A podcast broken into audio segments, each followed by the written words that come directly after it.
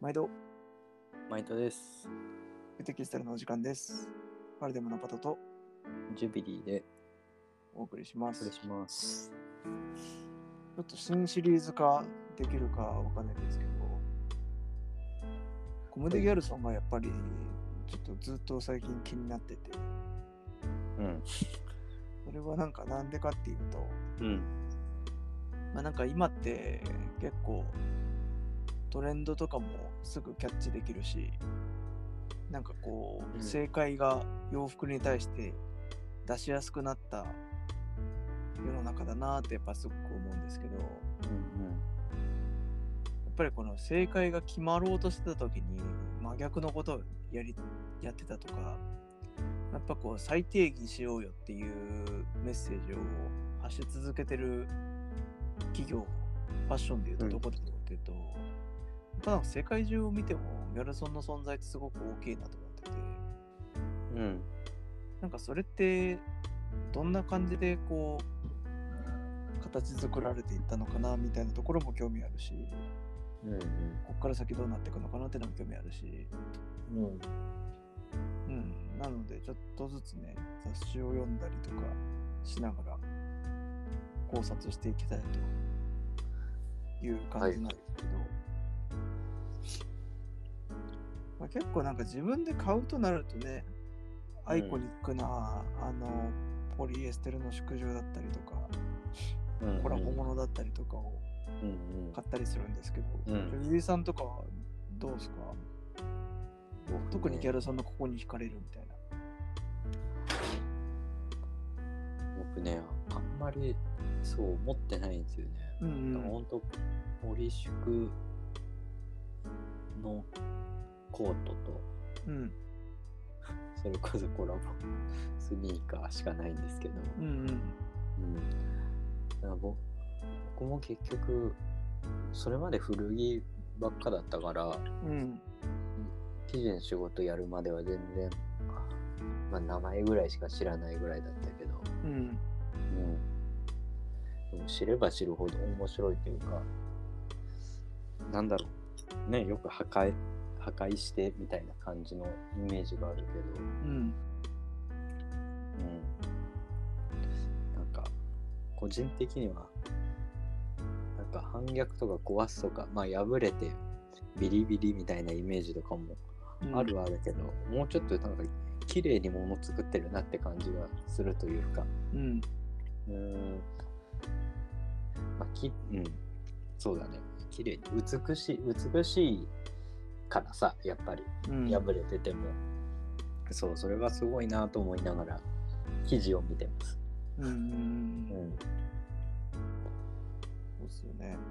結構うん。ちょっとこのギャルソンを掘り下げるような話の中ではやっぱなんかこう独特の自分で決めてるルールだったりとかうん。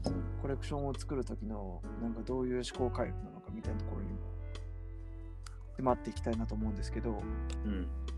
まあまずちょっと今回はギャルソンといえば黒っていうイメージって結構あると思うんですけどうん。これは結構あの初期のコレクションから言われてることだったりしてうん。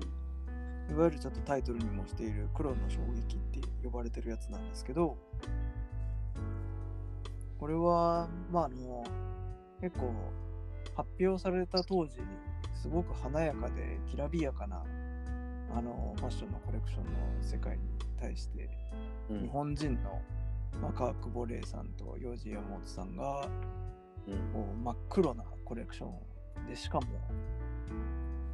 うん。なんか綺麗ではない世界観をうん突然出したことに対してバカにされるんじゃなくてむしろこうすごく、えー人気に捉えられたうんというセンセーショナルなやつがあってうんうんちょっとその話に今日はフォーカスしていきたいなと思っています。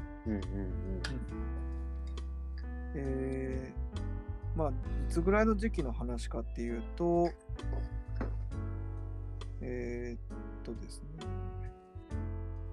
ほぼ全ルック黒一色のコレクションを発表したのが1992から93が秋冬で、えー、と喪服でもなくシャネルやディオールのような優美な黒でもないさまざまな黒を用いたファッションとしての黒を打ち出し続くベルギー勢の黒の先駆けとなる。というふうに書かれてたりするんですけど、まあ、結構ボロルックとかね、あのービリビリに破れたようなあのうん。服だったりとかっていうのをランウェイが歩くっていうところだったりとか、あとまあ逆にこう非常に禁欲的な、あのー雰囲気のこう口を覆うようなルックだったりとか、うん。結構さまざまな形で黒が表現されてて。これってあの一部あれですよね。この間行ったあの展示というか。うん。だっけ。クールジャパンじゃなくァッション。ファッションインジャパン。ファッションインジャパン。うん。とかでもまあ説明されたりしたと思うんですけどやっぱりその今何でもありになった世界で見るとうん。ああボロボロだねっていう感じになると思うんですけどうん。やっぱりそのきらびやかなねその当時のコレクションの雰囲気とかを YouTube とかで見るといかにそれが異常なことやってるかっていうところがわかると思うんですけど、うんうやっんぱりそのエポックメイキングというか美しいってどういうことなんだろうみたいなことを思いっきり問いかけてたんだろうなっていうのがうんうん黒っていう色を使って表現されてたんだなっていうのをやっぱりすごうんうんくうん感じるんですよね。うんうんあれ、黒の衝撃って結構あれだった？ね。新しいっていうか92、3年だったんだね。うん、なんねか、ボロルックとかデビューしたての時っていうのがその10年前くらいで、パリでうんうんミニショーを初めてやったっていうのが1981年らしいんですけ80ど、年。うんうん真っ黒黒なその衝撃的なコレクションっていうのは90年の頭ぐらいうん。なんああ、そうだったんだね。ですよね。から今やっぱりこのモード系とかって言ったりして、黒くてシンプルですっきりしてると、モードだよねとかってなったりする感覚っていうのが、やっぱりここで一回植え付けられてる共通認識みたいなところだったりもするのかなってところも思ったりしますね。モードって言葉をどう使うのかみたいなことって結構いろんなところで議論されたりすると思うんですけど、もともとは流行とかね、そういう意味だと思う、だけど、このやっぱり、モードだよね、その スタイルってみたいな感覚的な部分って結構やっぱりそこでガーンと一回出たのかなって気はするんですよね。うんうん。そうだね。僕もモードって言ったらギャルソンとか、そういうイメージになっちゃうな。うん。うん。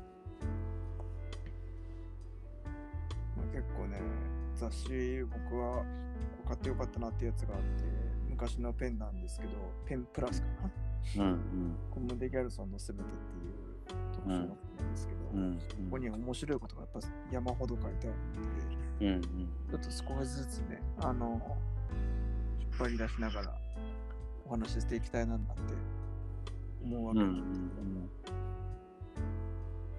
ただやっぱりその、黒は黒でも、やっぱこの素材の切り替えだったりとか、この生地をこう洋服として表現するっていう時の既成概念の壊し方みたいな部分もやっぱりうん要注目だなって思う部分だったりはして、うんうん。素材のコンビネーションみたいなところだったりとかうんうん黒の中でもこう陰影が浮かぶような組み合わせだったりとかやうん。っぱり結構これって今コーディネートとか考える中でもめちゃくちゃ勉強になるなって思う部分もあったりして。うん。そうだよね。素材によっても黒ってやっぱうん全然違うもんね。うん。とかねまあどっちかっていうと幼児やものとかの方がそうかもしれないですけどめちゃくちゃ濃い黒だったりとかね。うんうん黒光りするような黒うんうんうんの色とかねぱありますよね。うん。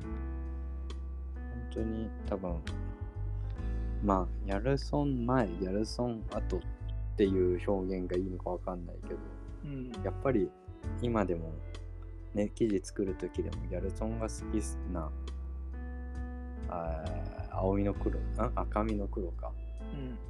とか、幼児の好きな青みの黒とそういう風にジャッジすることも多いもんね。うん。うん。相変わらず。この黒はいいです、この黒はダメですっていうお客さんもいるし、うん。やっぱり黒のこだわり、黒なんて黒じゃねえの？とかってうん。僕なんか思う時もあるんだけど、そうじゃないっていうのが多分、一個こう確立したのがそういうその時だったのかなって思うね。確かに。そう思うと、なんかそこに徹底してこだわるっていうのも、なかなかストレスフルな作業そうですよね。こう会話がまず通じないみたいなね。黒いの持ってきましたみたいな。いや、うちの黒じゃないんですよ、それみたいな。うんうん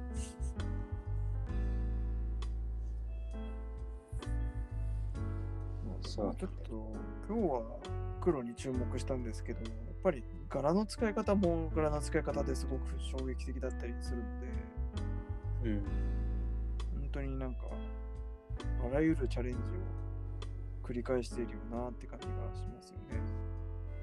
そうだね。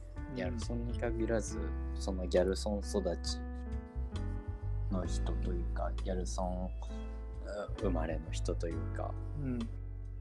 みんなそうだけど、やっぱこ組み合わせが面白いよね。組み合わせっていうか、まあ、この形にこの素材を置くのとか、このデザインとこのデザインを組み合わせるのとか、ぱりそういう相反する相反しない問わず、うん。なんか自分たちが当たり前と思ってたものを変えて見方を変えてくれるっていうのはすごいすすごいなーって思うね。うん。うん。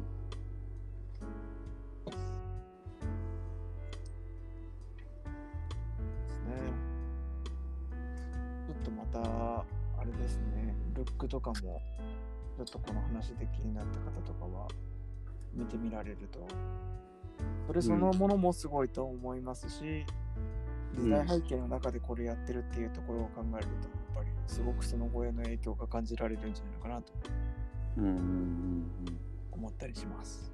うんうん。またちょっと、はいあの名言もいっぱいあるブランドなので、いろいろと紹介していきたいなと思います。はい。それでは今日はこのぐらいにしたいと思います。それではまたお会いしましょう。さようなら。